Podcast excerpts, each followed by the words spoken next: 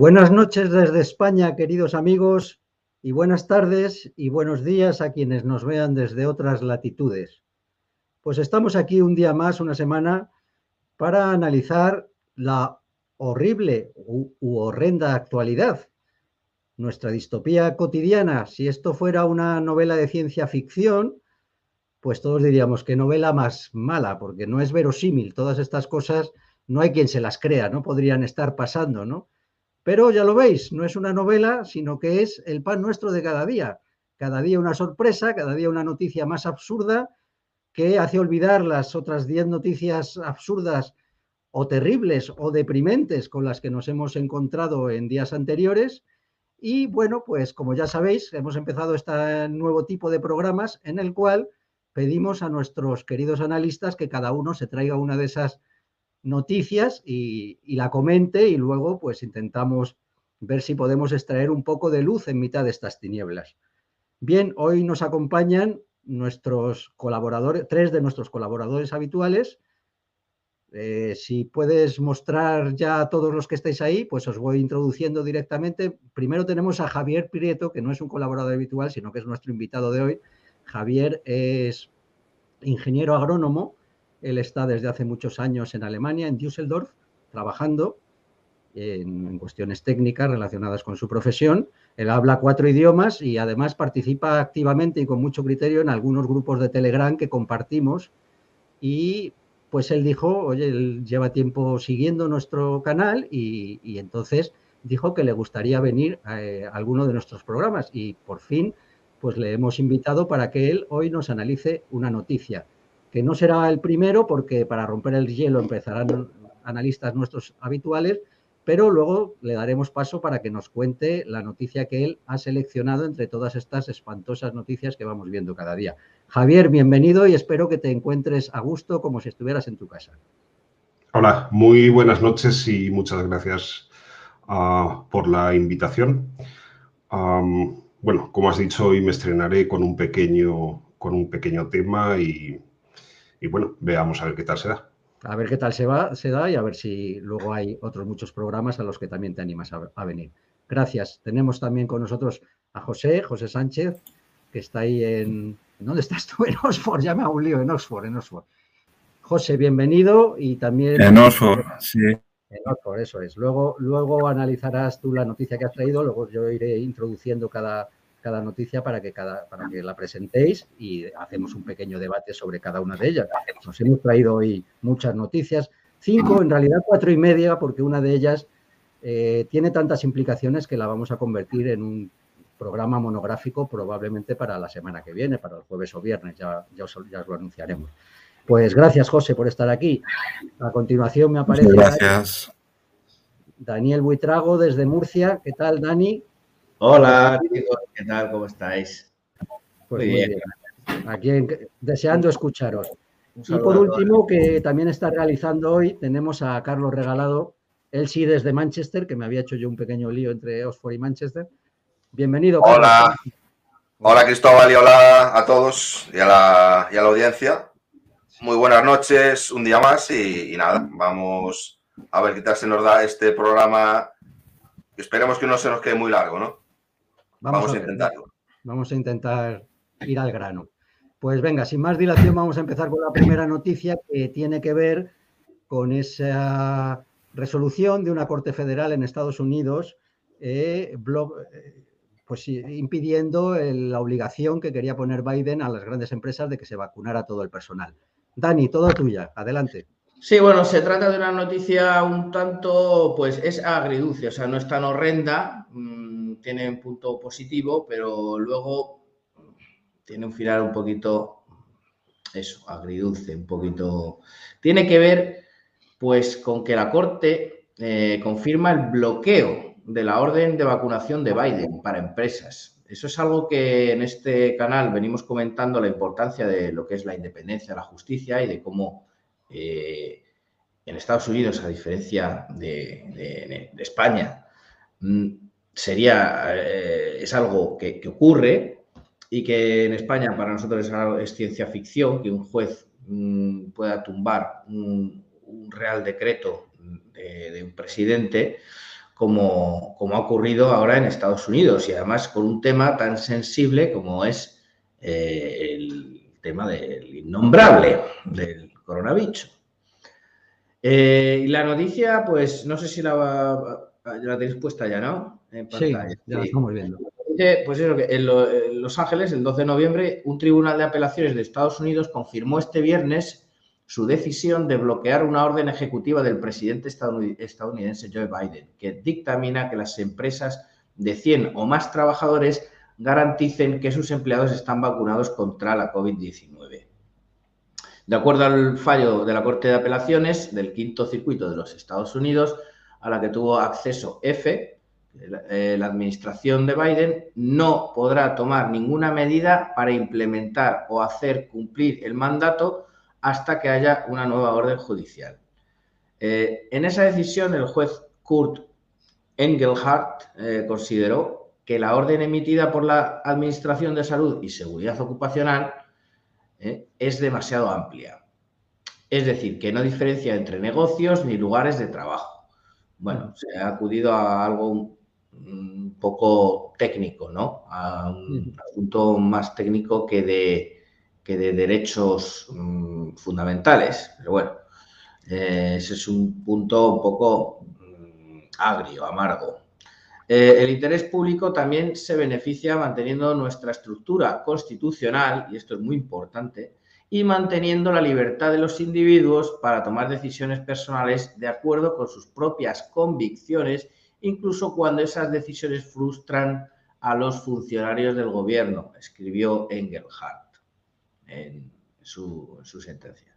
Dice, de, manera, de esta manera, la Corte de Apelaciones confirmó este viernes la decisión que tomó el pasado sábado cuando detuvo temporalmente la orden de vacunación obligatoria de Biden para empleados de compañías de 100 o más trabajadores. Esa directriz, aquí viene el punto un poco más agridulce, o sea, más amargo, perdón, esa directriz también establecía que en caso de no querer vacunarse, los trabajadores de estas grandes empresas deberían someterse a pruebas semanales y también llevar mascarilla todo el tiempo. O sea que mm, quien no se vacune le va a tocar hacerse un PCR cada semana y, y llevar la mascarilla. Lo que nos está diciendo que el resto no lleva mascarilla, ya, de alguna manera, que eso yo no sabía, que en Estados Unidos ya en los sitios cerrados no, en principio parece ser que no hace falta, que no es obligatorio. Esa fue entonces la medida más significativa aplicada hasta el momento en el ámbito laboral contra la pandemia por el gobierno, ya que puede afectar a hasta 84 millones de trabajadores del sector privado, según cálculos de la Casa Blanca cerca de un 70% de la población adulta en Estados Unidos está ya vacunada contra, con la pauta completa, una cifra que ha subido en los últimos meses desde que el gobierno empezó a poner presión a las empresas para que forzasen a sus trabajadores a recibir el suero. El gobierno presionando a las empresas. Bueno, esta es la noticia. Eh, como digo, pues mm, ahí se ve ese, resquicio de independencia de la justicia que hay en Estados Unidos, que no tenemos en España y que es algo que venimos insistiendo mucho en este canal y que ya desarrollamos en el pasado programa donde nos extendimos ampliamente acerca de lo que era la independencia de la justicia y cómo debía de hacerse. Y bueno, en principio esta es la, noticia que te quería traer hoy. No sé si Muy bien, Dani. Gracias, por esa introducción y no sé si alguno queréis comentar alguna cosa sobre esta noticia. Yo he leído, pero no, no, lo he seguido bien porque estaba preparando otras cosas, pero he leído que, un grupo de senadores republicanos también ha presentado algo contra esta iniciativa este, o este decreto de, de Biden. Y bueno, ya os digo que cuando hable con Saúl, pues le preguntaré sobre el tema, ¿no? Porque seguro que él tiene más datos para explicarnos exactamente qué es lo que está pasando. Pero no sé si alguno queréis añadir algo o pasamos a otro tema. sí, yo. Adelante, Carlos. Yo, bueno, así, añadir, básicamente, eh, muy, muy sucintamente, ¿no?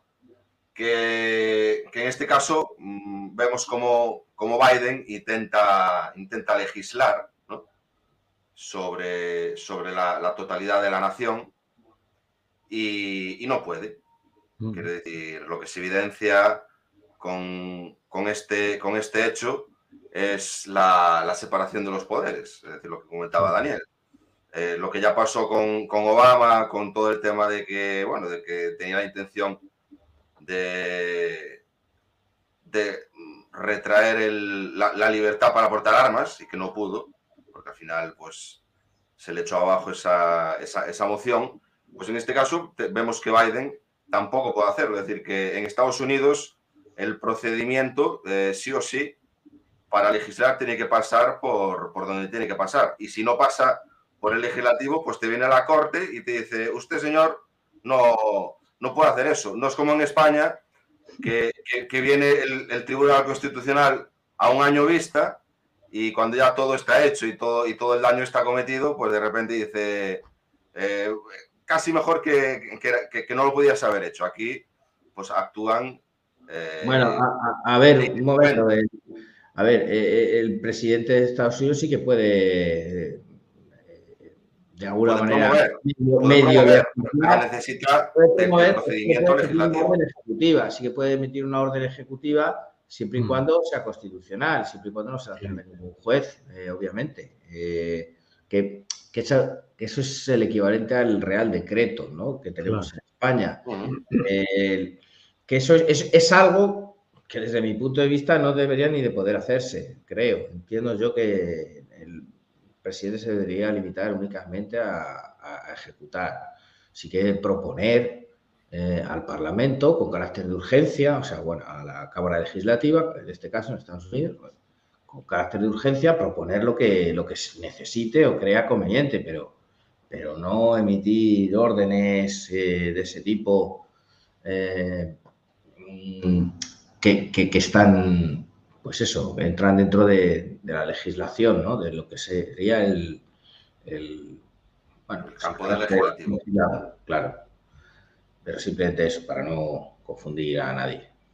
Sí, no, pero también eh, yo, yo, creo que incluso para, para, un decreto de ese, como, como tú lo defines, eh, también es, es, decir, él, él, propone una, es decir, propone un, decreto, pero no, no decide sobre decir, que se establezca, simplemente lo, lo, propone al, al, legislativo, ¿no? En, en, este caso. No, no, no, en este caso. Tiene esa capacidad.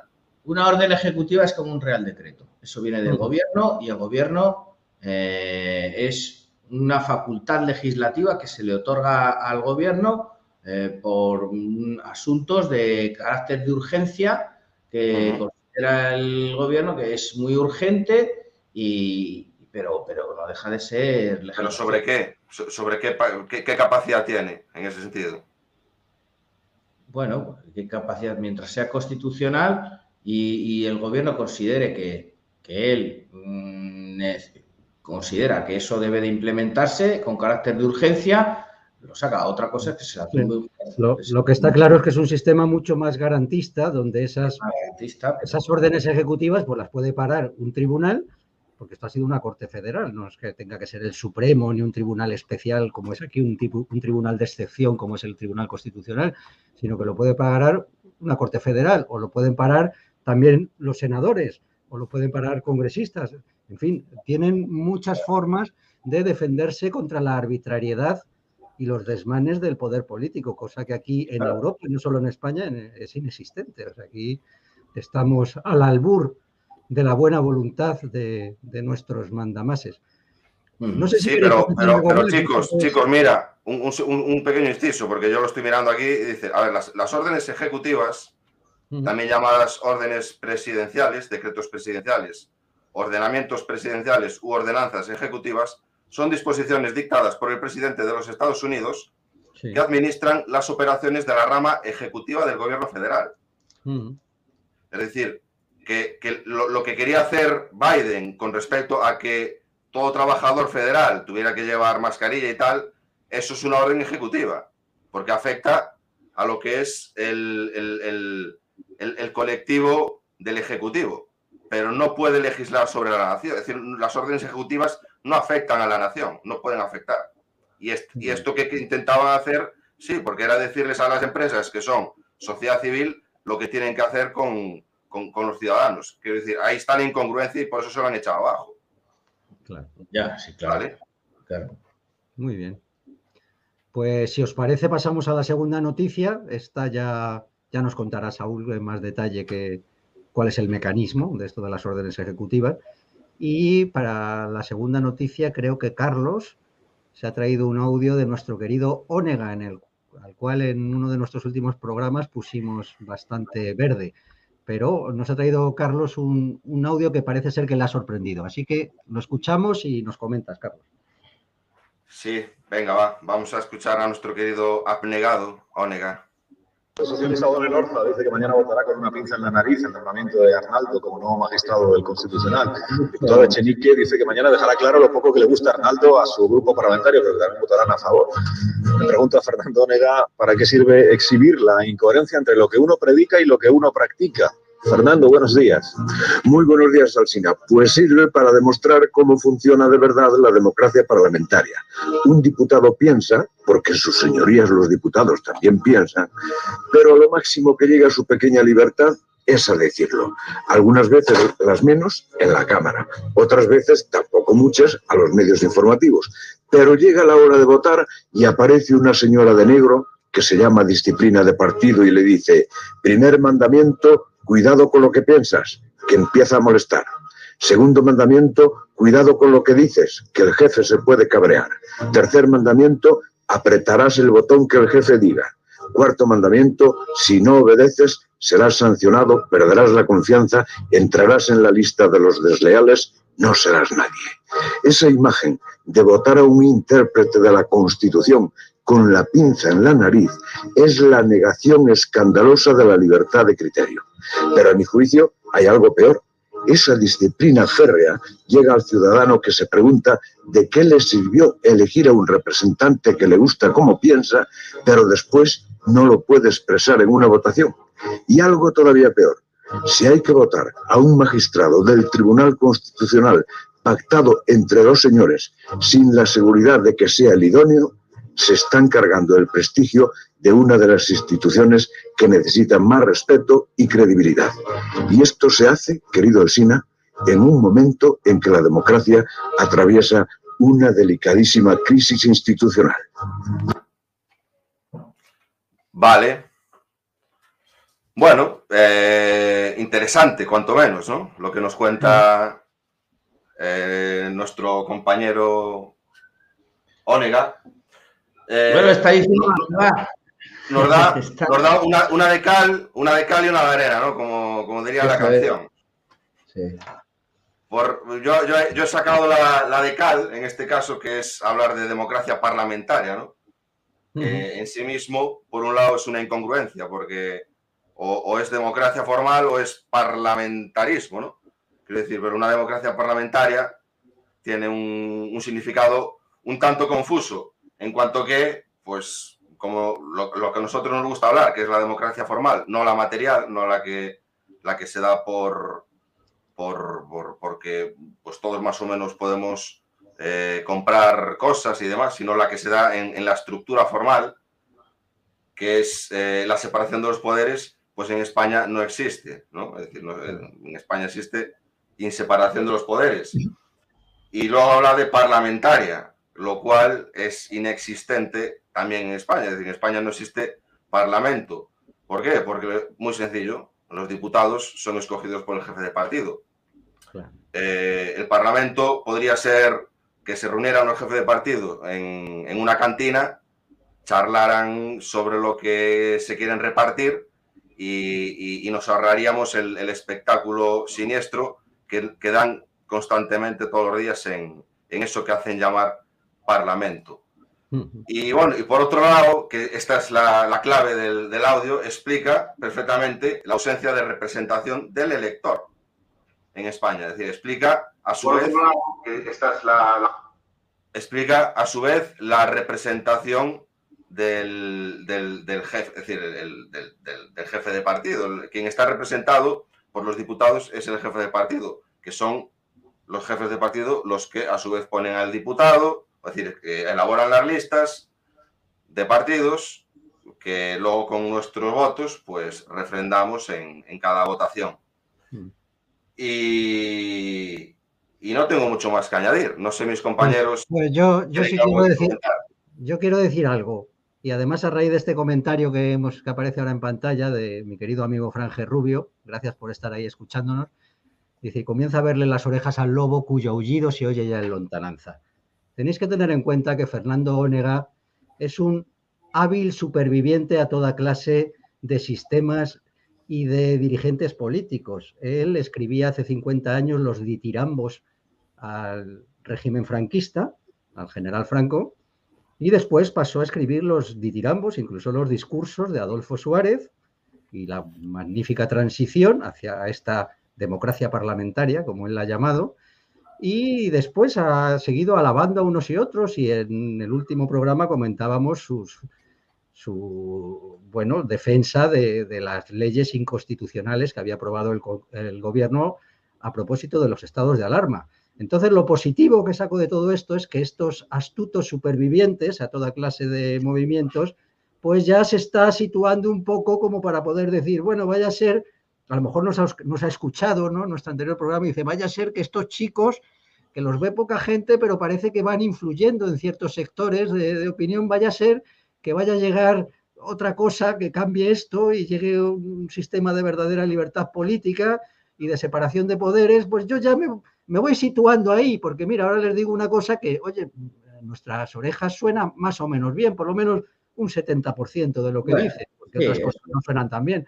Pero este, estos son auténticos jetas profesionales. Ahí le tenéis. Sí, es el, el, como, profesión. Mañana hace una alabanza de, del sistema que tenemos y se quedan tan anchos. Esta gente no tiene escrúpulos ni principios éticos de ninguna clase. Y si, y si cae el régimen, que, ya lo comentábamos antes, Cristóbal, pues se convertiría al trevijanismo, ¿no? Como... totalmente, no te quepa duda. si, llega la monarquía absoluta, será un defensor de la monarquía absoluta de toda la vida. Esto, Esta gente da lo mismo. No tiene principios, son, son los voceros de este régimen. Es un régimen sin principios. Lo único que se trata es del aprovechamiento máximo y de vivir lo mejor que puedan mientras duren. Y nuestro deber es combatirlos y no, y no caer en sus trampas, ni siquiera escucharlos. Sí, pero, pero eh, sí, eso, eso está claro. Lo que no deja de ser interesante es que ya empiecen a hablar de esta manera. Y, claro, estamos hablando, yo creo que de, si, no de los más, es decir, si no el mayor, de los máximos eh, representantes de, de, lo que es eh, la, voz, la, voz, la, voz, mediática del régimen, ¿no? Uno de los padres de la mentira consensuada, es decir, del pacto mafioso entre sinvergüenzas para su propio interés, ¿no? Eso que llaman consenso en España. Exacto. El acuerdo de todos para cada uno llevarse su tajada, ¿no? A costa de nuestra, claro, a costa de los españoles. Bueno, no sé si tenéis algo más que comentar sobre sí, este. Bueno, mira, eh, sí, adelante. comentar que que muchas veces las medias verdades son incluso peores, porque aquí él está asumiendo, y ahí lo ha apuntado muy bien Franje Rubio, que, el elector elige algo, ¿no? Mm. Porque asume como que el diputado que ha elegido, cuando eso es una mentira, pero como una catedral de grandes, o sea, que eso no se elige absolutamente nada. Y sin embargo, este hombre ya da por hecho que, se elige algo. Mm. Nadie en España elige a su diputado. O sea, y, lo que introduce también sucintamente es el concepto de, la voluntad del, diputado. Es decir, que el diputado representa dependiendo de su voluntad, cuando realmente sabemos que no es así, porque el diputado representa cuando está atado eh, a su distrito y cuando es el distrito el que, lo, el que lo elige y cuando es su distrito el que lo paga y lo más importante, cuando es el distrito el que lo puede despedir dependiendo de los procesos que se puedan establecer para este, para este hecho, cuando, cuando considera el distrito que no está cumpliendo con, con, su, con su mandato, ¿no? Sí. Sí, bueno, lo hemos explicado mil veces ¿no? en, el, programa, ¿no? Lo que, lo que consiste una democracia que fuera civilizada. Exacto, si pero no... algo más, pues. Sí, yo... creo que nos haya escuchado. Yo creo que es, es una casualidad y, pero sí que es verdad que hay muchos grupos ya, muchos canales ya que tratan estos temas, el tema de la libertad política, y que, joder, de alguna manera les tiene que estar llegando también a ellos este mensaje de que algo claro. está por aquí. Y sí, eso no, de ahí a que nos haya escuchado a nosotros la que le dimos el otro día, pues eh, no lo creo. No, a ver, no, eso era un comentario jocoso de, Cristóbal. Mira, eh, hay un comentario aquí de Bryce Budino, sí. que seguro que a, Dani le, interesa eh, decir algo. Esto pasa en Inglaterra, que aunque tenga un maravilloso sistema representativo, su separación de poderes es cuestionable. Más que cuestionable, es, es inexistente, ¿no? Sí, claro, es inexistente. Y, bueno, y, en Inglaterra lo que ocurre, que ya lo comentamos en un programa una vez, es que los diputados son los MPs, los, miembros del Parlamento, son hombres libres para... Mm, no están tan atados como pensamos al distrito, entiendo yo. Son más hombres libres, que sí que tienen que responder ante su distrito, pero son hombres libres a la hora de, poder votar o decidir, aunque es verdad que reciben sus presiones por parte de los jefes también del partido, pero claro, no, son, no tiene nada que ver con las presiones que se reciben aquí. Aquí no son presiones, aquí son órdenes. O sea, son órdenes y punto. Eh, claro. que esto y que votar esto. Que, es, lo, que explica muy bien Onega, ¿no? Hmm. Claro. En ese sentido, sí, sí mandato imperativo. Eh, está ahí, eh, presente, siempre, siempre. Muy bien. no sé, José o, Javier, si queréis decir algo y si no, pasamos ya al siguiente tema. Sí, a mí me gustaría, hacer un pequeño apunte. Adelante. y es un poco también sobre, sobre el trasfondo, eh, aparte de lo que diga Ónega y eso, sobre el trasfondo en el que se produce esto. El magistrado del que hablan pues es un amigo, tiene bastante relación, digámoslo así, con, Pablo Casado. Y lo que se convierte el, el, nombramiento de estos magistrados, que no sé por qué no lo harían, no sé, por ejemplo, los jueces, lo que se convierte al final es simplemente, pues, como ha dicho Carlos, con otras palabras, pues es en un intercambio de cromos. O sea, es decir, se, reúnen los, los políticos de, de turno eh, y bueno, pues luego dicen al, resto de los, de los, diputados, oye, tienes que votar esto. Entonces, bueno, es una sorpresa que Fernando Onega haya, se haya dado cuenta de esto después de tantos años, cuando en realidad pues, pues se va pasando toda la vida.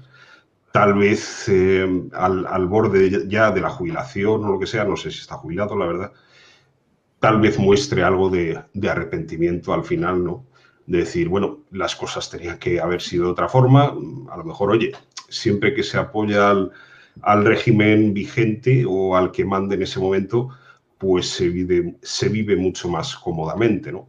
Pero en determinado momento tal vez se ha dado cuenta de que, de que es un error.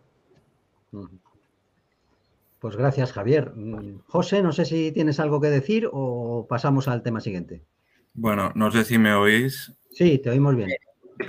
simplemente quería decir que, está muy bien, pero que Onega, yo, yo creo que lo, quiere usar a su favor. O sea, mm, es, como decía Dani, pues habla en, en neolengua, en medias verdades.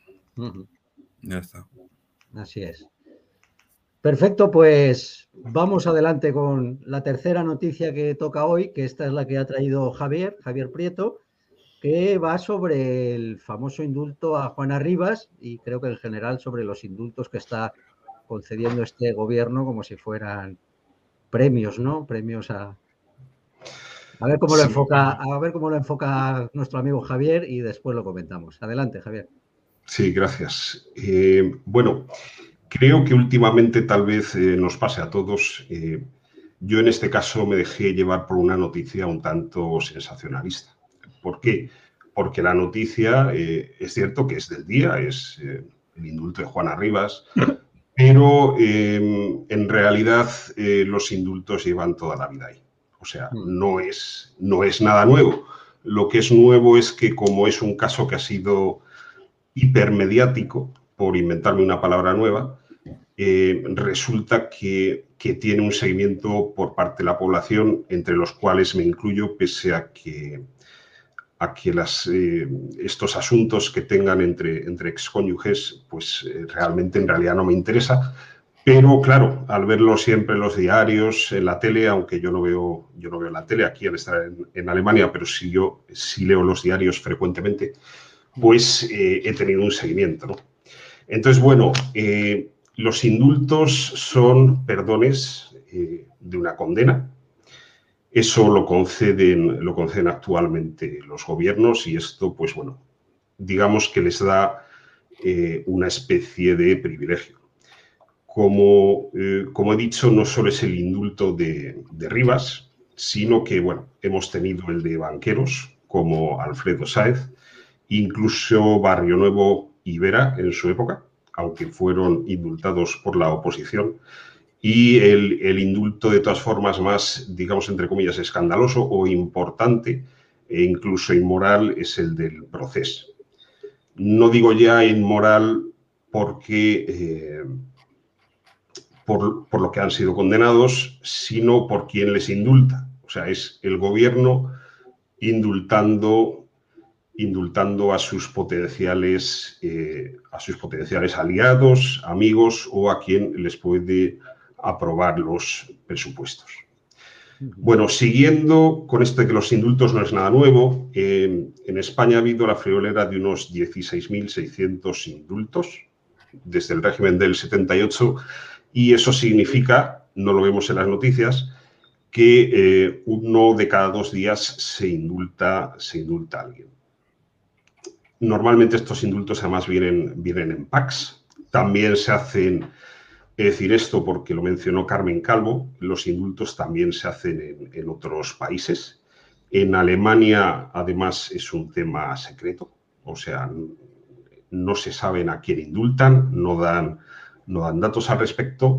En Francia existe también la figura del indulto, pero, eh, pero es cierto que se han indultado poca gente y en Estados Unidos, pues bueno, como también sabemos, eh, en Estados Unidos hay indultos y Trump, creo que antes de irse, pero eso lo deben hacer más o menos todos los presidentes, también indultó a muchísima gente. Los indultos es algo que es muy antiguo, eh, o sea, no es del régimen del 78, también los hubo los franquismos, eh, o sea, el franquismo, perdón, eh, las repúblicas, el antiguo régimen y, pues bueno, desde que prácticamente existe el ser humano y el concepto de justicia, seguramente hay indultos.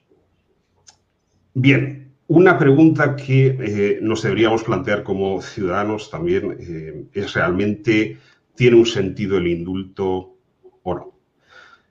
Eh, bueno, eh, teóricamente eh, se justifica el indulto desde un punto de vista de que, bueno, puede haber un caso que haga un bien a la sociedad. esto es raro, pero bueno, podría pasar, por ejemplo, un señor terrorista que se ha arrepentido y que ayuda a desmantelar o lo que sea, o digamos un señor político corrupto que pues también ayuda, ayuda, digamos, a encontrar eh, máximos responsables de eso. ¿no? Pues en esos casos pues, se puede conceder el indulto. Si hay un arrepentimiento o alguien, por ejemplo, que esté, que esté condenado y tenga la salud, eh, la salud muy frágil y bueno, pues se le conceda, se le conceda el indulto. ¿no? El indulto político pues es un poco la vía, la vía rápida porque tiene un efecto inmediato. Entonces, volviendo ahora al caso de Rivas, eh, Rivas ha sido condenada por sustracción de menores. Incluso hay informes psicológicos negativos desde, desde Italia. En realidad, esta señora prácticamente no sé si ha llegado a pisar la cárcel, prácticamente no la ha pisado porque entró prácticamente directamente en el tercer grado. No sé si habrá estado unos días siquiera. Eh, aunque bueno, esto es un, poco, es un poco el procedimiento normal y más en la época del, eh, del COVID, pues creo que han estado dando más terceros grados de lo habitual para, para evitar que, que las cárceles estén más, más saturadas. Y bueno, al final será concedido un indulto parcial, en el cual, eh, esto es muy importante, sobre todo para su eh, ex marido, se le concede o se le devuelve, mejor dicho, la patria potestad. Es decir, su marido tendrá ahora también que, que entenderse con ella. Dudo que eh, hablen directamente los dos, pero necesitará un entendimiento para, lo que vaya a hacer con, con los niños y por el resto, pues bueno, le quedan unos meses de trabajo para la sociedad. Vale, estos son un poco, tal vez, detalles demasiado morbosos que no nos interesan. Lo realmente interesante del caso Rivas y lo realmente grave viene ahora. Eh, bueno, tenemos a una ministra de Igualdad que hace unos meses, por eso las noticias no deberíamos sorprender, sorprendernos, que hace unos meses dice directamente que se va a indultar a Rivas, que hay necesidad de indultarla, etcétera, etcétera. Esto sí que mm, realmente pues, no, se hace, no se hace en otros países, que yo sepa, de pura vergüenza, ¿no? Porque, claro, anunciar que dices que vas a indultar a alguien, lo normal es que lo intentes hacer con disimulo en la medida de lo posible. Así como diciendo, oye, mira, que soy, soy como, como una diosa y que puedo hacer lo que me plazca y que puedo saltarme las decisiones, las decisiones judiciales, ¿no? Además, acuña un nuevo concepto que se llama justicia feminista. Y vamos, yo creo, con todo el respeto al feminismo, que le está haciendo un flaco favor precisamente al feminismo. O sea, si ahora el feminismo significa tenemos que indultar a quien, a quien nos convenga y eso es justicia feminista, pues es posible que, muchos eh, con ideologías feministas, eh, hasta, hasta el punto que sea, digamos, pues se decanten incluso a, abandonarlo, ¿no? Y eh, más grave incluso, o tanto, es que se permiten hacer afirmaciones sobre el señor Arcuri, cuando la justicia le ha dado la razón y se le compara eh, con otro caso donde efectivamente el padre, presuntamente, digamos que seguramente, porque ha desaparecido y se han encontrado cadáveres, eh, asesinó a sus hijas. Entonces, pues ya lo metes en la misma frase y eso, y por estos motivos, pues eh, Arcuri obviamente ha denunciado a Irene Montero, también a Íñigo Guerrejón, y también está recorriendo actualmente el indulto. Lo cual podría estar de acuerdo con él, no por ir yo contra, contra Rivas, precisamente, sino por ir, por ir contra este, este método, método de indulto. En fin, entonces cabría preguntarse de qué para empezar, de qué sirve la justicia si en cualquier momento el gobierno puede corregirla, ¿no? O sea, esto es un poco incomprensible. Pero si hemos de decir indultos sí, indultos no, yo diría mayormente no, pero podría vivir con los indultos con, una serie de condiciones. Pues que fueran mayormente concedidos en su mayoría por un tribunal independiente. Oye, mira, que se ha revisado la ley, por ejemplo, que ahora es total. bueno, pues lo podemos ver de otra manera. Bueno, podría presentarse al ciudadano como algo, como algo normal o aceptable hasta cierto punto. Eh, lo siguiente, en ningún caso se debe conceder el indulto por pura decencia, ya no, no es por justicia ni nada, por pura decencia eh, alguien con quien tienes relación. Pues un político estando de Consejo de Ministros también se concedió un indulto a su hermano, ahora mismo no me acuerdo exactamente el nombre, pero eh, se puede comprobar, o el mismo, los mismos indultos del, proceso pues representarían la misma filosofía. Y bueno, pues eh, eso era un poco para evitar sobre todo que los indultos además actualmente o estos que hemos visto son simplemente se utiliza el indulto como una herramienta política. De decir, bueno, pues yo os indultado por el proceso, pero ahora vosotros eh, votadme los presupuestos o lo que sea, ¿no? O en el caso de, Rivas específicamente, pues bueno, pues para demostrar que tenemos razón, para demostrarlo a nosotros mismos, pues le concedemos el indulto. ¿Medidas que podría tomarse al respecto? Pues la verdad es que no sé. Supongo que habría que apoyar una iniciativa popular para eh, revisar la, legislación y ver en qué términos se conceden, se conceden los indultos, pero sobre todo, pues eso, que no sean arbitrarias. Pues gracias, Javier, por la exposición muy clara. Me oigo con eco, no sé si se cuela por algún sitio. Bueno, no sé si me oís bien vosotros. eh, ¿alguien quiere comentar algo más? Si no, yo pongo un comentario a esto que, nos ha presentado magníficamente Javier. Sí, a mí pues me gustaría comentar que, bueno, que, lo que, bueno, un, gran análisis de, Javier, enhorabuena. Eh, mm, creo que era en, el clavo, ¿no? Cuando hablaba de, en, otras palabras, de, la injerencia ¿no? del Ejecutivo sobre, sobre el Poder Judicial. Quiero es que al final esto, si uno analiza los tiempos, lo que vemos aquí es que hay una sentencia del, hay una sentencia en contra de esta mujer y viene el, Ejecutivo a decirle al, al, juez, no señor, aquí yo me arrogo ahora mismo con, con este indulto que no es la primera vez que lo hace este, este gobierno. Yo me arrogo eh, la capacidad eh, del Poder Judicial.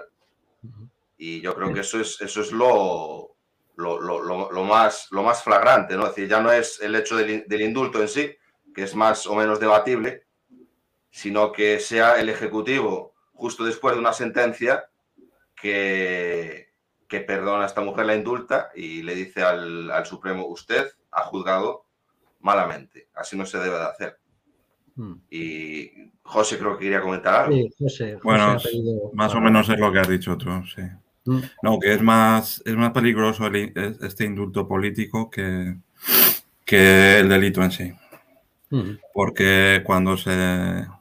Lo que se está haciendo es, es decir, no importa, no importa que cometas este delito, te indulto y encima, como no hay arrepentimiento, pues lo vas a poder seguir haciendo sin ningún tipo de, problema. Exacto, exacto. Muy claro. Eh, yo quería también hacer un pequeño comentario a lo que ha dicho Javier, porque creo que, bueno, lo ha tocado un poco de pasada, pero hay algo que llama poderosamente la atención, en, tanto en este indulto como en el otro gran indulto mediático. Ya nos has explicado muy bien que hay casi un indulto cada dos días, pero los dos grandes indultos de este año, que han sido los golpistas catalanes y este de Juana Rivas tienen una cosa en común y es que con, ellos lo que hace el gobierno es indultarse a sí mismo. ¿Por qué? Porque Juana Rivas cometió esos delitos animada por estas muchachas de Podemos, muchachas y muchachos que la animaban a que tenía toda la razón, yo sí te creo hermana, etcétera, y la llevaron al callejón sin salida de secuestrar a sus propios hijos donde no hay una sentencia, hay varias, tanto en España como en Italia, que se le da la razón completamente al marido. Entonces aquí el gobierno que hace indultarse a sí mismo porque son ellos los que han promovido el delito que, cometió esta pobre mujer, que seguramente no está muy bien de la cabeza, creo yo, por, su aspecto y por cosas que, que, le he oído. Y bueno, pues ella confiada con que le tenía el apoyo de estas podemitas mm, enloquecidas, pues, pues hizo una serie de disparates que al final la han condenado. Y en cuanto a los golpistas catalanes, pues exactamente igual. El gobierno necesitaba eh, unos socios que le aprobaran sus presupuestos y sacar adelante, entonces se autoindulta y dice, bueno, mira, pues yo indulto a esto porque me viene muy bien. Entonces, tú decías, bueno, hay poca vergüenza en, bueno, pues, en Podemos no ha habido vergüenza jamás, en este gobierno tampoco. Y en general, pues en todo el régimen, pues es así. O sea, si a mí me viene bien, utilizo la arbitrariedad que este régimen me da, la ignorancia de la mayoría de los ciudadanos y la colaboración de los grandes medios que van a decir lo que a mí más me interese.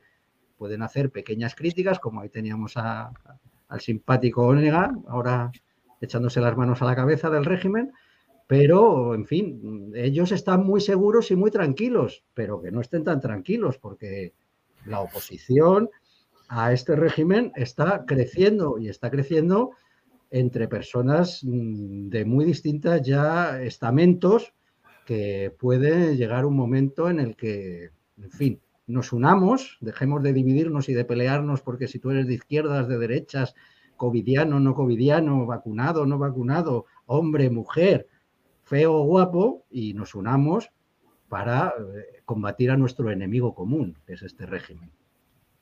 No sé, Javier, si quieres comentar algo a esto, a esto que digo, de, cómo el gobierno se indulta a sí mismo, entonces habrá otros indultos por ahí que no nos enteramos y luego estos dos son escandalosos. Es una vergüenza ya, de, una falta de, dignidad total, ¿no? Sí, tienes, eh, te doy la razón en absoluto. Efectivamente, había pensado también en ello. Ah, no solo es Juana Rivas, es, eh, bueno, pues eh, los asesores o asesoras, creo que eran asesoras, pero bueno, eso, eso es indiferente, que han estado a su lado y que ya, bueno, pues tienen, digamos, empiezan a estar a un nivel un poco político, ¿no? Entonces, claro, el indulto realmente, realmente es para todos. Eh, ahora todos, pues bueno, en ese aspecto, quien, quien metió a, a Juana Rivas en, este lío, o quien le ayudó a meterse, o quien le apoyó, pues, eh, pues puede efectivamente dormir más tranquilo. Mm. Mira qué comentario hace Sergio Marchi. Esto es como si tu empresa quiebra por gestionarlo mal y viene el Estado a regalarte el dinero del capital que perdiste por la cara a cuenta del contribuyente, del etnable. Bien, Sergio, tienes razón, pero es algo que ocurre en España continuamente. Se rescata a empresas quebradas con el dinero de los contribuyentes cada dos por tres. O sea que esto no nos sorprende nada. Aquí tenemos, toda Europa tiene partitocracia, pero la de España es especialmente deleznable. ¿no? Aquí, aquí hay, bueno, también seguramente porque estamos normalmente poco formados políticamente los españoles y tragamos con cosas que en otros lados pues, pues no pueden. ¿no? Yo creo que los políticos europeos miran con envidia a los políticos españoles ¿no? por, por el margen de arbitrariedad y de indiferencia de su pueblo. ¿no? Ellos allí no se lo pueden permitir tanto. No tienes sé cómo lo toda la razón, eh, tienes toda la razón. O sea, en Alemania eh, no quiero decir ni mucho menos que la política funcione bien, porque yo creo que eso no lo hace en ninguna parte, pero sí que las formas y eso les preocupan mucho más de lo que es en España. O sea, mm. tienen, tienen más miedo, digamos, a un castigo electoral que en España. Eso sí lo tengo claro. Hombre, yo he visto a ministros y a diputados eh, europeos dimitir por, porque habían mentido en su currículum o porque habían copiado una tesis doctoral. Si se aplicara en España, a lo mejor el 80% del Parlamento, incluyendo el presidente del gobierno y de la oposición, el jefe de la oposición, tendrían que dimitir, ¿no? Pero aquí no pasa nada, aquí da igual. Pasamos a otro tema y ya está.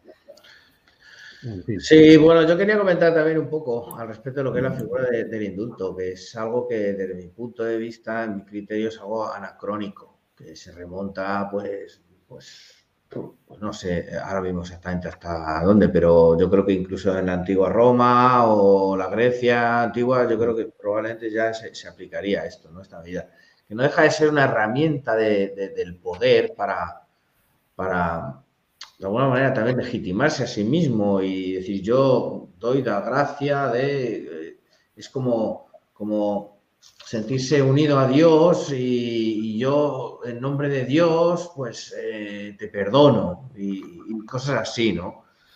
Eh, eso es algo ya anacrónico que no debería existir en nuestros días, pero en ninguna parte del mundo.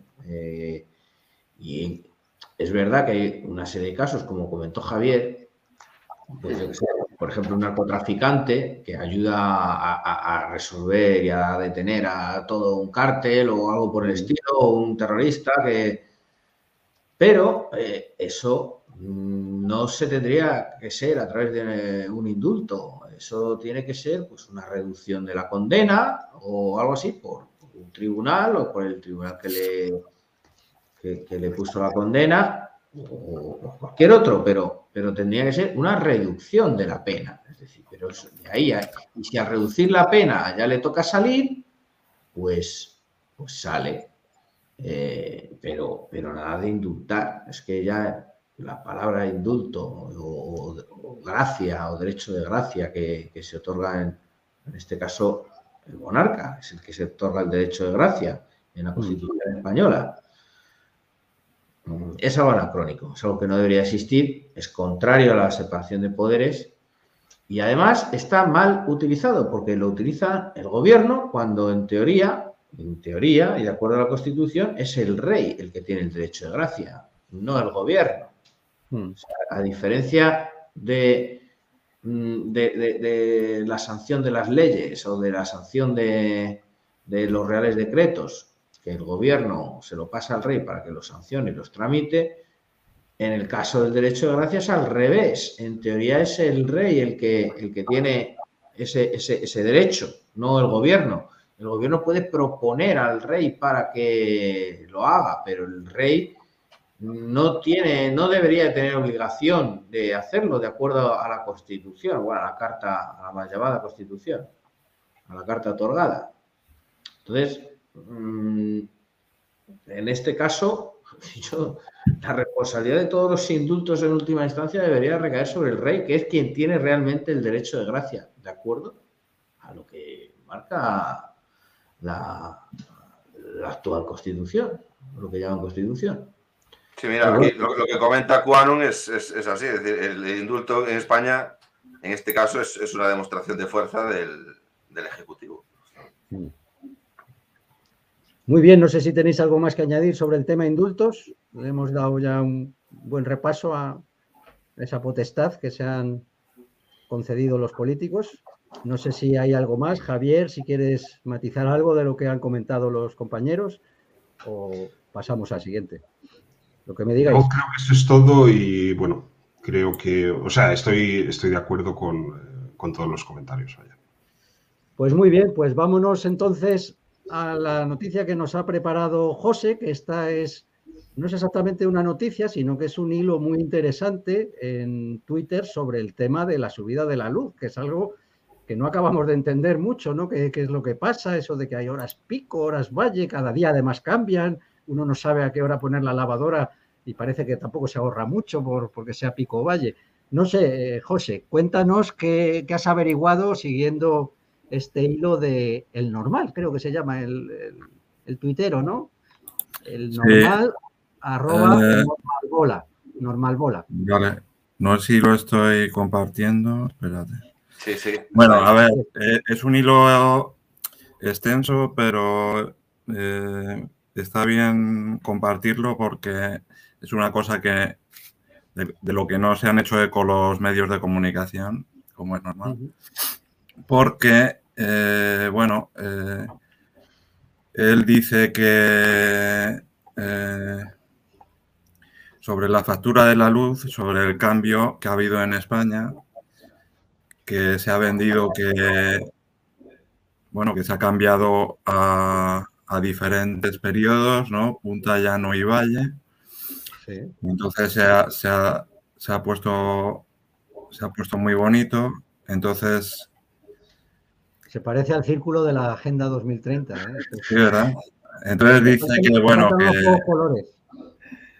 como pensando, como pensando que, bueno, pues si, aprovechas y, consumes en, el, periodo en el, que, en el que es más barato, pues te va a salir más barato, etcétera. Entonces, bueno, eh, él en definitiva dice que que eso de poner las, vajillas a las 3 de la mañana y planchar a las 2 y todo eso, que no te ahorra nada porque se ha dado cuenta que con la factura de octubre, con una aplicación que tiene de seguimiento y, y una serie de comparaciones, ve que realmente las, los periodos que salen son, son prácticamente iguales en, cada uno. No sé si lo veis aquí. Eh, y, sobre todo yo en lo que me centro es en, en, la, publicidad, en, lo que se ha dado en los medios sobre esto. O sea, eh, yo he visto que se ha, se ha pretendido hacer pedagogía decir que, cada uno eh, debería ser responsable con el consumo, consumir solo en, las horas en las que le sería más, más barato, etcétera, ¿no? Y entonces aquí saca una serie de noticias, como por ejemplo en Telemadrid, que dice, es jocoso poner las lavadoras de madrugada, pero para bajar la factura hay que cambiar nuestros hábitos, ¿no? Y entonces todo eso ha sido un bombardeo de información eh, en los medios españoles como diciendo, a ver, si es que eh, hay que cambiar los hábitos porque, porque se ha cambiado mágicamente ¿no? este, este sistema y, es lo mejor que se puede hacer, adaptarse ¿no? a ello. Eh, Antena 3, cuando es más barata y trucos para ahorrar en la factura, pues, pues eh, diciéndote lo, que tienes que hacer, cómo debes hacerlo, a qué hora debes eh, usar los electrodomésticos, las medidas que puedes adoptar para bajar el precio de la factura cuando este chico coge, hace comparaciones y dice, a ver si es que realmente eh, se está pagando incluso, incluso más, eh, aunque, aunque hagas lo que te digan, ¿no? Mm. Entonces, o sea, todo, todo este hilo habla de, su experiencia, de la comparación y de sobre todo la, el, bombardeo de medios de comunicación diciendo lo que, lo que debemos hacer y, y todo esto, ¿no? Pero, claro, eh, él publicando esto dice, esto no, esto no va a salir en, ningún medio. Eh, lo, eh, lo, que está regado de, de, dinero del Estado es toda la publicidad que va a salir con, con esto. O sea, esto es en lo que yo me centro, en, el análisis. Y, no estamos más que ante un caso más de, censura en, el Estado totalidad, totalitario, como describía George Orwell en su satírica 1984. Entonces, eh, pues el gran hermano vela por la manutención de, lo que debemos hacer, de lo políticamente correcto, y y a través de, del Ministerio de la Verdad, ¿no? que son los medios de comunicación, de la policía del pensamiento, que nos dice lo que, lo que debemos hacer, pues nos, nos introducen, nos introducen estas, estas medidas y, y, como somos obedientes, pues no, no hace falta nada más, nada, más que añadir. No pasa nada.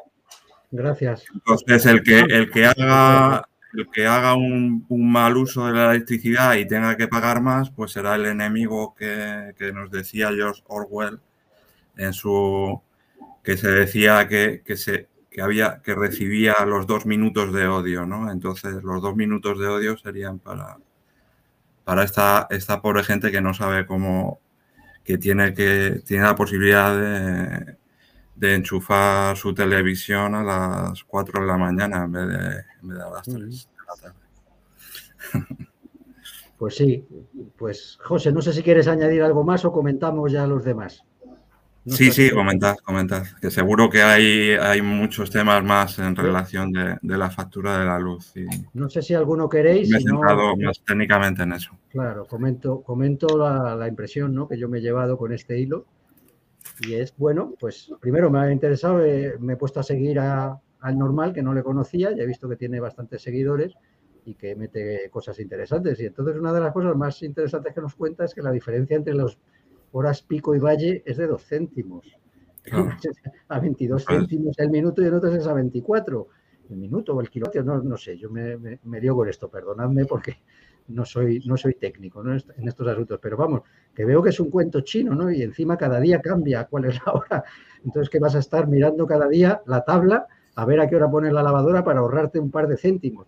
Yo os digo que Sánchez prometió que este año la factura final, lo que se habría pagado en todo el año por, por, la luz, al final sería lo mismo que pagamos el año pasado. Bien, si es así, a mí ya me tienen que devolver dinero, porque ya he pagado más este año de lo que pagué el año pasado.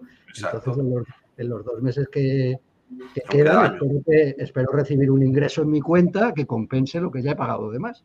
Pero en fin, esto será otro cuento chino, propaganda.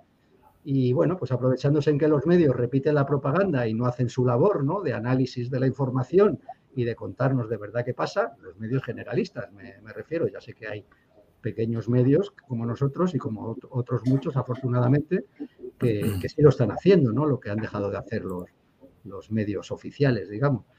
Pero bueno, yo recomiendo que, que, sigáis a este tuitero. Yo no le conozco de nada, ¿eh? no le estoy promoviendo, lo promuevo porque ha hecho un hilo muy interesante, bien explicado, donde te da información. Y esa es la gente que ahora mismo es por los que hay que informarse. Lo que no hay que informarse es por el país, por la SER por la sexta, por cuatro, por antena 3, por lo que sea, por la 1, por la 2, no, no, porque eso es propaganda y lo que hacen es intoxicarte aparte de envenenarte.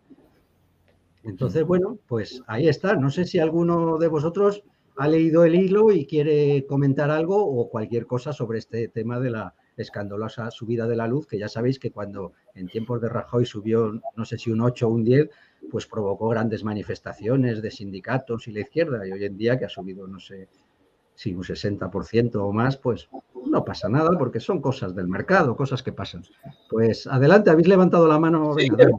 Eh, a ver, varias cosas. Lo primero, que esto también es una especie de truco psicológico a la población, porque si vemos en realidad no hay tanta diferencia de precio, que por otra parte es lógico que no la haya, porque para, para los ciudadanos, para los consumidores, no tiene ningún sentido que, haya esas, diferencias. Sí que lo tiene, por ejemplo, eh, para las industrias, para industrias que requieren de mucho consumo de energía eléctrica. Ahí sí, si tú les das la opción de que consuman esa energía eléctrica por la noche en lugar de por el día y se lo ponen más, más económico, pues mucho mejor porque así distribuyes un poco mejor la, producción de energía. Eh, que eso es una realidad, es un hecho, eso es así. O sea, que si eh, conviene que las grandes industrias, pues bonificarles para que consuman eh, más energía en horas donde los consumidores, los ciudadanos, pues no estamos consumiendo. Eso sí tiene sentido, pero aplicar eso a los consumidores es totalmente absurdo, es ridículo, porque nadie se va a poner la lavadora a las 2 de la mañana o a poner el horno a cocinar a las 3 de la mañana para ahorrarse nada, un o para ahorrarse, aunque se ahorrase algo, es que no tiene sentido. No, pero a ver, Dani, Dani, porque es que la propaganda del gobierno establecía, es decir, la, propaganda que se dio cuando se dio esta, esta reforma, es que eh, convenía cambiar los hábitos. Sí, sí, lo sé, lo sé, lo sé, lo sé. Pero y, esto, es lo que explica este chico libro, que, que, él, cambió los hábitos de, su familia. No he terminado mi argumentación. Entonces, como aquí de lo que se trata es de subirle el precio de la luz aquí a, todos los ciudadanos, a todos, y, para que se sientan mal en conciencia, dicen, bueno, se les da la oportunidad de hacerlo por la noche, aunque luego sea mentira, pero como nadie, nadie va a poner la lavadora por la noche a las tantas de la mañana, porque no vas a poder dormir si se pone a centrifugar, a menos que tengas una casa enorme, y, nadie se va a poner a encender el horno también a, la, una de la mañana, como nadie va a hacer eso, ya el ciudadano dice, bueno, asume esa multa que tiene que pagar por no ser buen ciudadano y, y, y, poner la lavadora a la una de la mañana. O, Te sorprendería la gente obediente que hay y que lo, y que lo intenta. Bueno, siempre habrá uno por ahí, pero la mayoría de la gente, por una cuestión práctica, no lo hace. Sin embargo, ya eh, asumen que tienen que pagar eso de más porque como se les ha dado la opción de lo otro y ellos prefieren no, no optar por ello porque no les va bien, pues, pues asumen que tienen que pagar más. Entonces, es, un truco psicológico de, estar a la gente, eh, mantenerla como todo esto del CO2. Si en un momento a la gente se le mete tanto miedo, tanto miedo, de, con esto del CO2 y del cambio climático, llegará un momento en que la gente hasta pida que hay que pagar impuestos por respirar porque emitimos CO2 por respirar.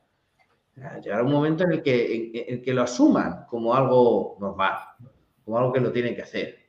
¿eh? Entonces, es, es, una cuestión psicológica, de psicología de, masas, toda esa propaganda, que luego en realidad pues no hay tanto ahorro, no hay tanto ahorro. Mm. ¿Alguno quiere añadir? Sí, no, a ver, yo, yo, comentaba que realmente mm, la, propaganda con esta reforma había sido que, que el, poner la lavadora por la noche y estas cosas iba a ser positivo para, tu, para, la factura, es para lo que ibas a pagar eh, al final. Y, claro, él explica en el hilo que él consiguió que su familia durante seis, es decir, consiguió durante seis meses que su familia pues eh, cambiaran los hábitos, acostumbraran a, todas estas cosas, ¿no? poner la lavadora y todos los quehaceres eh, de la casa, pues hacerlos por la noche. Y que cuando ya estaban más o menos acostumbrados, de repente se encuentra que, la factura, eh, pues de repente le viene un, castañazo, hablando mal y pronto, y, lo analiza y ve que eh, el, valle es dos céntimos más barato que el, que el pico. Y de ahí viene la polémica. Son prácticamente Y yo, y yo lo que digo, si esto le pasa a él, me imagino que le habrá pasado a, más personas, entiendo yo. Y claro, aquí eh, argumentamos que, claro, que los medios no, no, están haciendo hincapié. Eso es lo normal, es decir, los medios del régimen pues no van, no van a tirar piedras en contra de su tejado. Lo que yo no me explico es que algo que afecta tan directamente a la vida cotidiana de las personas eh, no genere una convulsión social. Eso es, eso lo, lo, inexplicable, lo, inexplicable mm, para una persona que razona con normalidad. Es explicable conociendo la materia con la que trabajamos, que es pues lo que no sé si lo comentaba José, que, que pues, pues, no, pues no pasa nada, la gente lo acepta, lo asume y coño, que me ha venido una factura de la leche, bueno, pues lo pago y, ya está. Y de repente, pues, pues ya no va eso. Pero, pero por eso te digo yo antes, que es que eh, es, es lo que he dicho. Este hombre es de las pocas personas que se ha tomado la molestia de hacer eso. Porque si hubiese, más, si hubiese más gente que se hubiese tomado la molestia de, eh, cambiar sus hábitos realmente para ahorrar en la energía, pues habría muchísima más gente como él. Pero esto está él y poco más, y no creo que haya mucho más, y alguno más que no haya dicho nada todavía. Pero lo normal es que la gente no cambie sus hábitos por porque le suban la luz.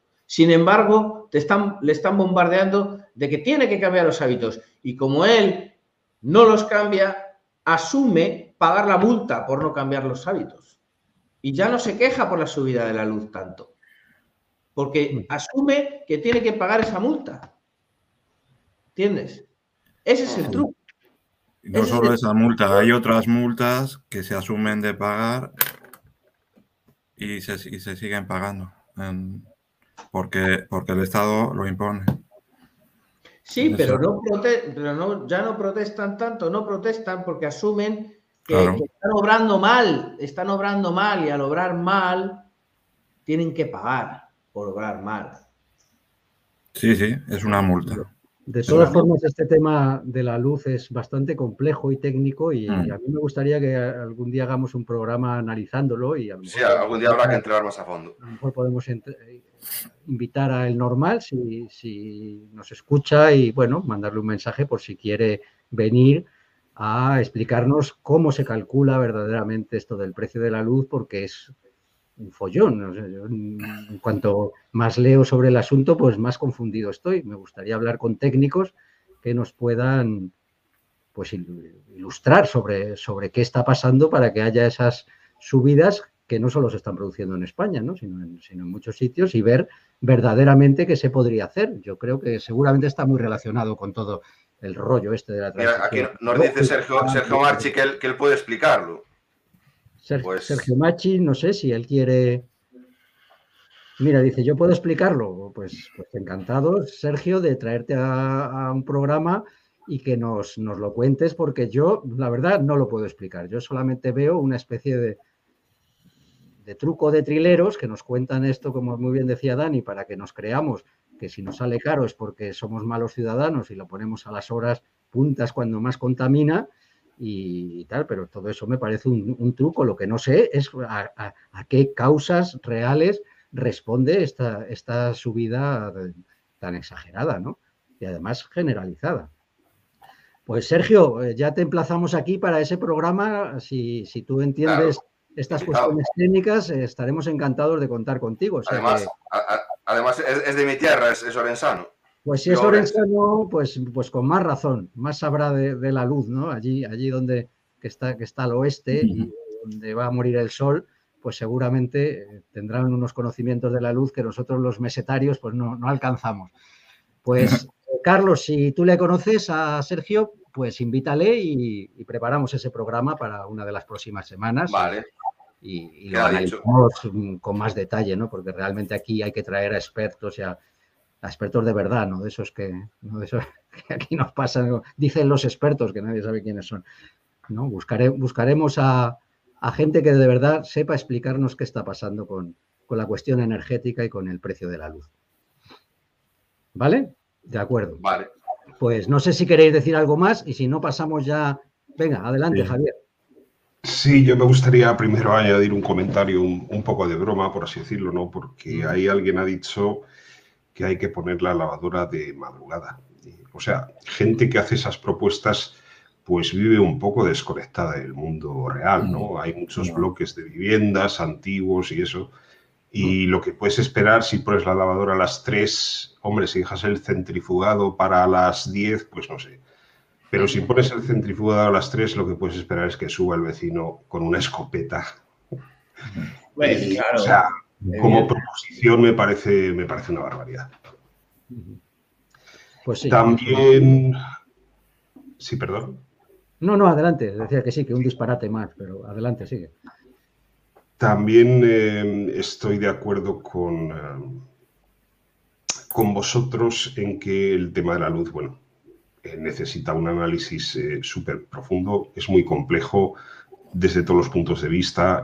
no voy a entrar en detalles, pero para empezar en la teoría económica, estas empresas que tienen, que tienen un oligopolio o casi monopolio, vienen de un monopolio y la distribución, eh, o sea, la producción y la distribución de la electricidad se hace entre un pequeño grupo que además se conocen entre ellos y encima con la nueva regulación de Europa, que yo no sé si la han meditado, porque, o sea, estaba cantado. La electricidad ha subido en todos los países, eh, más en España, como siempre, o sea, como siempre peor en España, pero también ha subido en muchos y me temo que era algo algo de esperar. Solo un pequeño apunte más, en España hay un sistema que se denomina marginalista y es que el precio de la luz lo da la producción de la electricidad más cara en ese momento. Es decir, si estas empresas pudieran encontrar una excusa para tener centrales de gas con el precio que tiene el gas actualmente y solo producen un 5% de gas y el resto les sale barato, pues eh, los beneficios que tienen es, son enormes y en esta situación digamos que estarían tentados de hacer eso. Es lo que Sánchez ha denominado beneficios caídos del cielo. Y es cierto que esto es así, pero claro, los productores se defienden y dicen que son las reglas, obviamente, y en esto sí que hay que tener cuidado porque como son un puñado de empresas, sí que es posible que se pongan de acuerdo entre ellas. Eso es todo. Pues gracias, Javier. Veo que entiendes por lo menos eh, varios aspectos del problema. Supongo que porque, porque eres, por tu formación como ingeniero, pues tienes más conocimientos técnicos que nosotros. Entonces, también te animo a que participes en ese programa futuro que haremos sobre el asunto. Contigo, con Sergio Machi, si se anima, si puede Héctor Martín, que también es ingeniero y es colaborador habitual, que hoy no ha podido estar con nosotros, pero a lo mejor para este tema sí. Y a lo mejor, pues si este hombre, el normal o normal bola, se anima, pues también le, invitaremos a Así que, bueno, muchas gracias por, esas aclaraciones, ¿no? Para los que no tenemos claro cuáles son las cuestiones técnicas que están produciendo este desastre, ¿no? En, en las facturas de la luz. Mira, me dice Sergio Machi que sin problema ahí estará. O sea que, Carlos, te encargas de estar en contacto con él y coordinarlo para, para cuando programemos el, el debate. Pues muchas gracias. Pues nos queda el último tema, que como os he dicho al principio, teníamos cinco noticias, pero al final las hemos dejado en cuatro y media, porque esta última noticia es tan suculenta y está provocando tales revuelos, porque hoy esta es una noticia que salió hace unos días, este anuncio del gobierno, este supuesto confinamiento para los no vacunados en Austria, si puede sacar cómo lo sacó la agencia Europa Press, de la cual se fueron haciendo eco todos, Austria inicia su confinamiento para personas no vacunadas mientras debate futuras restricciones. Esto es lo que salió y claro, como lo saca Europa Press, pues todo el resto de periódicos lo que hicieron fue eh, copiar este titular. Si nos puedes poner el siguiente que tenía, que era el, del país, ¿no? Para que veáis pues toda la prensa como ha, ha informado del asunto. Mm, no sé si lo tienes ahí a mano, Carlos. Sí, espera un segundito. Vale. Bueno, veis que todos titulan,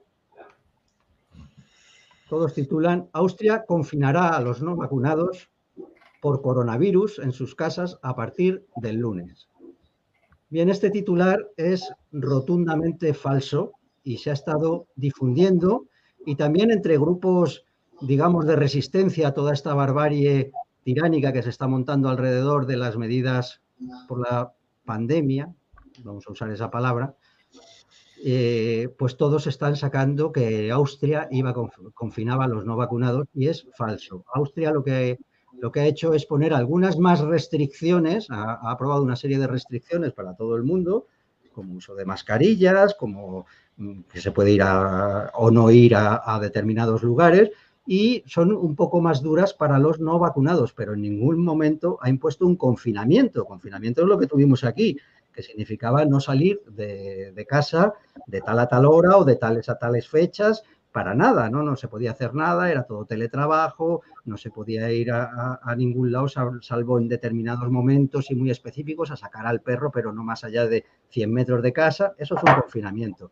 Entonces, ¿por qué los medios en España nos, presentan eh, que Austria ha confinado a los no vacunados? Yo esto mm, lo llamo eh, propaganda de guerra. Es decir, ellos están moviendo la ventana de Overton proponiendo cosas que no son, no son ciertas para luego poder meter otras medidas a lo mejor menos duras de las que están anunciando y que todo el mundo se conforme y que diga, bueno, pero al menos no nos han confinado como en Austria. Hoy ya han empezado a salir que ya Austria ha aprobado la vacunación obligatoria a partir de, febrero. Es mentira también. Es una idea que ha sacado el gobierno, eh, como sacan tantas otras, como, como globos sonda, pero eso no está aprobado por ningún lado. Y entonces hay que analizar qué, pasa de verdad en Austria. Eh, ya os digo que vamos a hacer un monográfico sobre el tema porque tiene muchísimas implicaciones el asunto. Además, vendrá un buen amigo de Dani que reside en Austria desde hace mucho tiempo y nos va a, contar. él es austriaco, a ver, no es que resida. Ah, perdón, creía que, era, creía que era español que estaba en Austria. No, no, no, no, no, no, él es pues, pues austriaco. Todavía. Eh, un austriaco entonces conocerá perfectamente habla español, eh, porque ha vivido en España, pero él es austriaco. Y pues haremos este programa, este programa con él, invitándole y le, escucharemos y le haremos preguntas de, de interés. Pero ya os adelanto yo algunas cosas. En, para empezar. A ver, yo, lo que quería aclarar es una cosa. Es que el confinamiento para ellos no es lo mismo que el confinamiento para nosotros. Sea, es que el confinamiento que hemos tenido nosotros lo habrán tenido en China y en algún sitio más. Efectivamente, Dani, si, me dejas que acabe de, mi exposición, luego comentamos cada, cada cosa que, queráis. Entonces, eh, eso, eso que has dicho está, está muy claro y es, y es, cierto. O sea, confinamiento no ha habido en Austria. Lo que, lo que ha habido eh, un confinamiento estricto como el que hemos tenido aquí, no lo ha habido. ¿Qué ocurre en Austria? Que la gente no ha sido tan obediente como los españoles y entonces un mm, altísimo porcentaje de la población, un 35% se dice para redondear, pero está casi cercano al 40%, no se ha vacunado.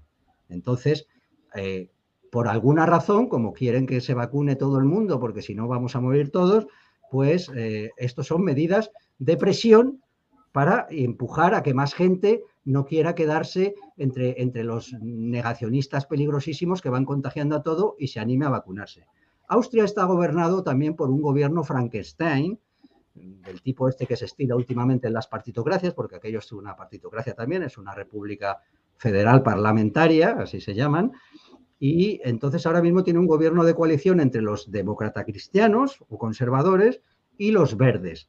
Ni siquiera el gobierno está de acuerdo en las medidas que hay que poner. Por ejemplo, los verdes querían medidas más duras. Ellos querían confinar, mm, por ejemplo, de noche, que se cerrara todo para vacunados y para no vacunados. Ya sabéis que los verdes y estos ecologistas, pues bueno, el, primer gran ecologista en Europa fue Adolf Hitler, ¿no? Que era vegetariano, llamaba mucho a los animales y todo esto. Entonces se ve que tienen una cierta tendencia totalitaria en sus propias raíces, ¿no? Porque ya os digo que los verdes son aún quieren más represión de la que ya está poniendo eh, el gobierno, ¿no?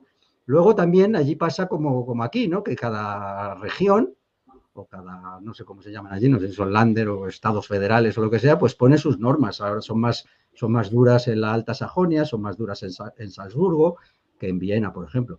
Pero mm, está bien, mira, por ejemplo, aquí el diario, si quitas eso de las notificaciones, lo podemos ver el, titular, eh, es eh, en este caso sorprendente en ellos, pero son bastante más verídicos que, el país o que esta agencia, porque dice endurece las restricciones a no vacunados y les prohíbe entrar a bares y eventos de ocio. Bien, eso está más cerca de la realidad, porque no han impuesto un confinamiento a no vacunados. Entonces, eh, hay que analizar lo que sacan los medios, porque es muy interesante ver qué eligen contar y cómo lo cuentan, y también es muy interesante ver qué deciden no contar.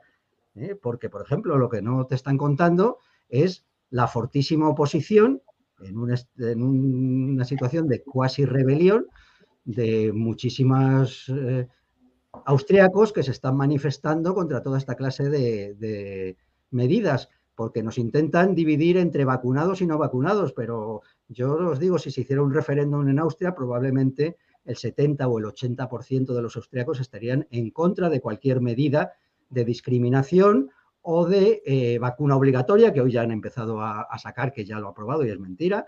Y, entonces hay bastante oposición. Luego también hay otros detalles.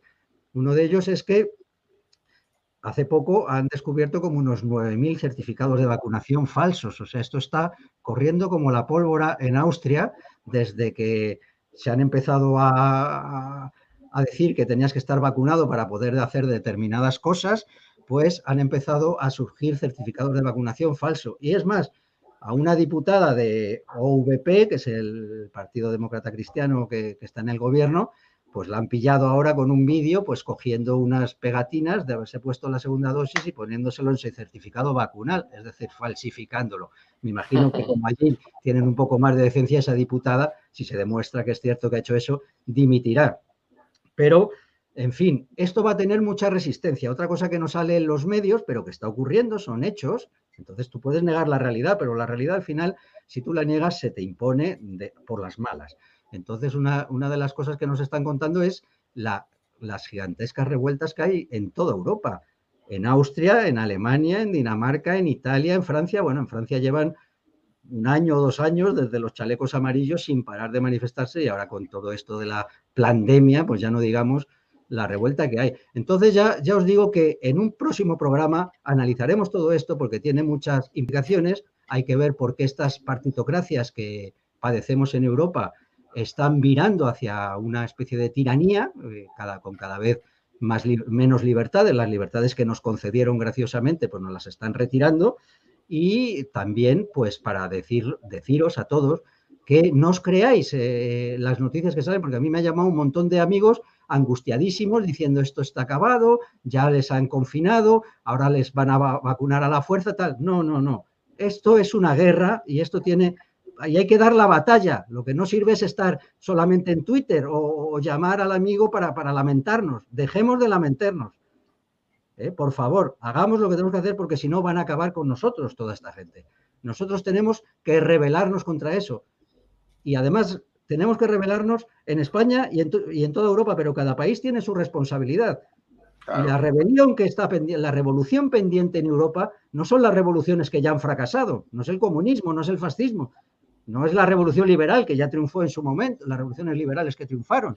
No, no, la libertad, la, la revolución que está pendiente en Europa es la revolución de la libertad política, que aquí en España, gracias a la obra de García Trevijano, conocemos muy bien y que en otros lugares de Europa pues a lo mejor no conocen, porque el problema de todas estas revueltas, de estos conatos prerevolucionarios que hay ahora mismo en Europa, porque esto no hay quien lo soporte, es que carecen de una visión política clara.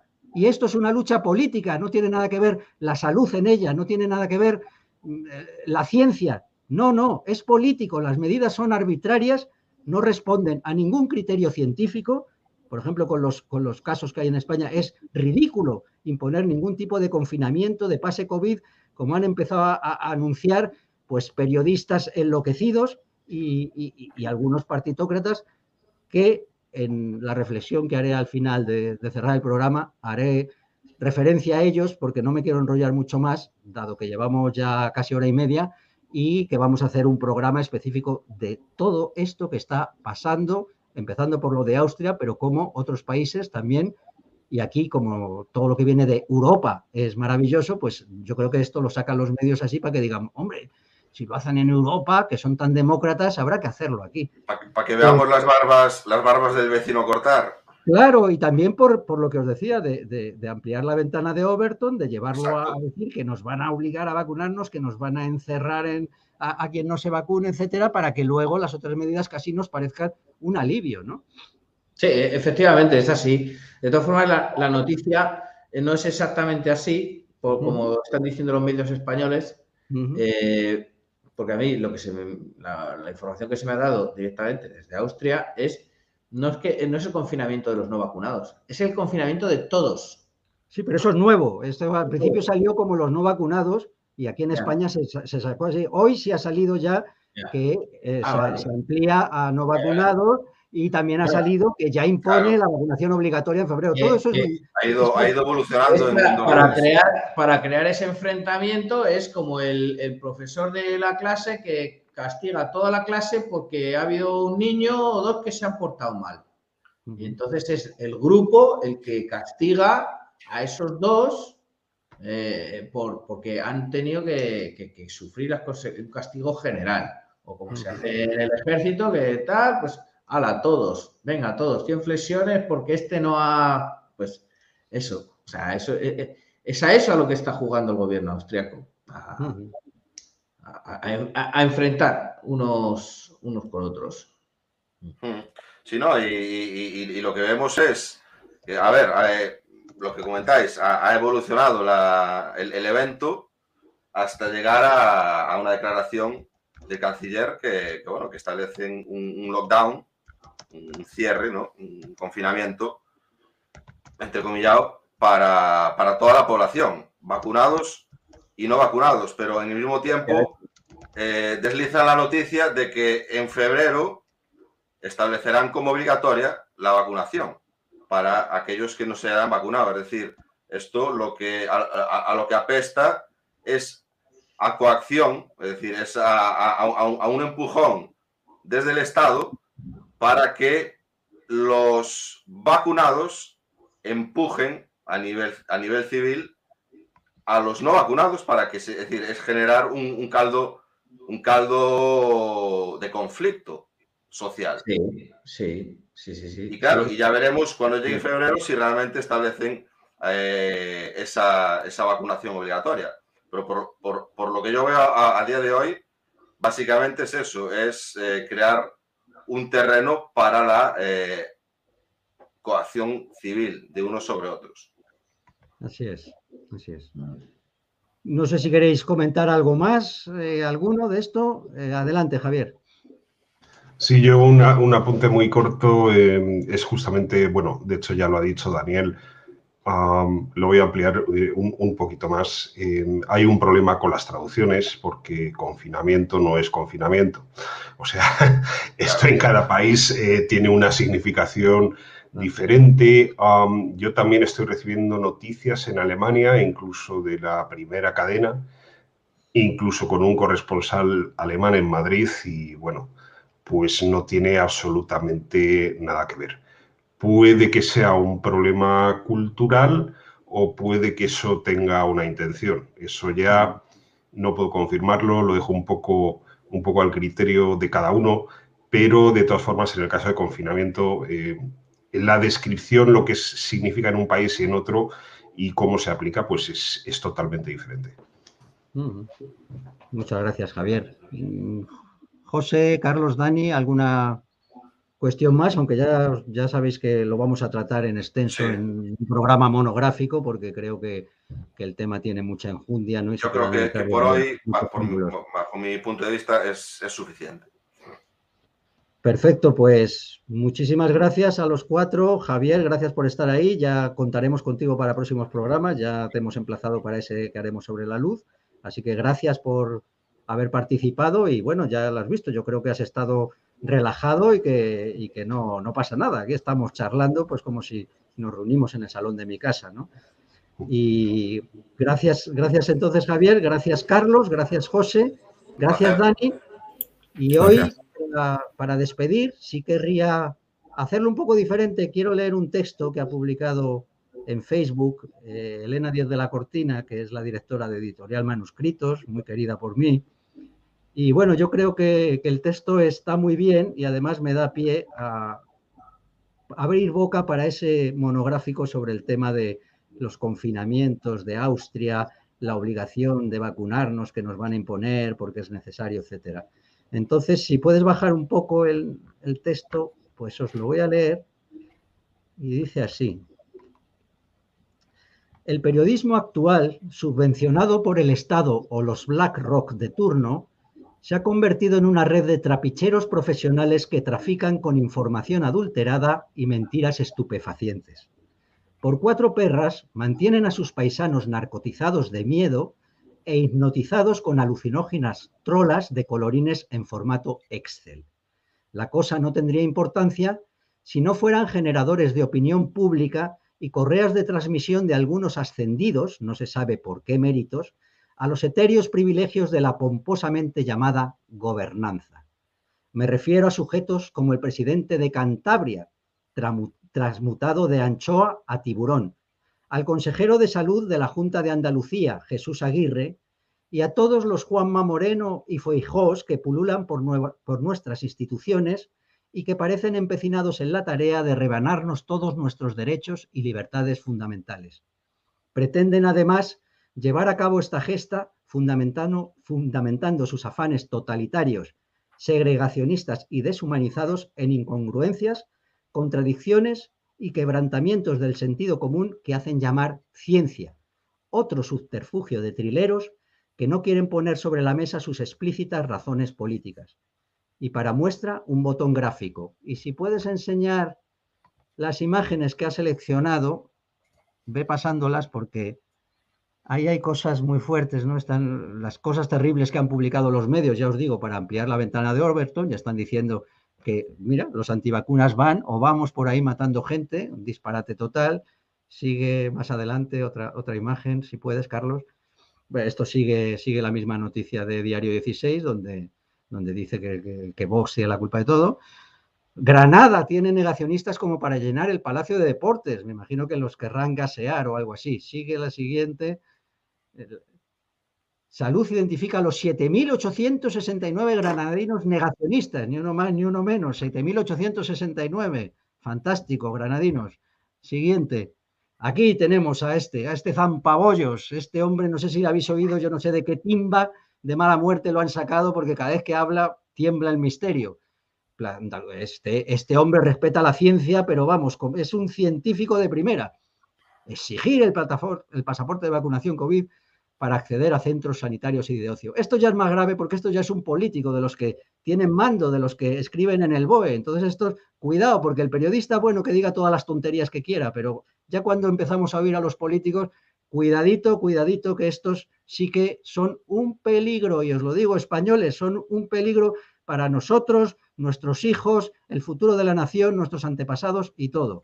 Y ponme ya el último aquí, al, este, es, este es Zampabollos, ahora vamos con el... Sigue, e, este no, perdona. Este es... Aquí lo tenemos, al Zampanchoas. El presidente cántabro es partidario de vacunar por lo civil o por lo militar. Permíteme que te diga, Revilla, violadores de la virtud, arruinatalentos, expoliadores de la riqueza, asaltapatrias, enemigos declarados de la nación, casta parasitaria que ha expoliado España hasta dejarla exhausta, pobre, deprimida, indefensa, inculta y frívola. Por lo civil o por lo militar hay que erradicaros a vosotros. Y ahí lo dejo y os aviso de que ese programa que haremos la próxima semana será muy fuerte. Muchas gracias a todos y hasta la próxima.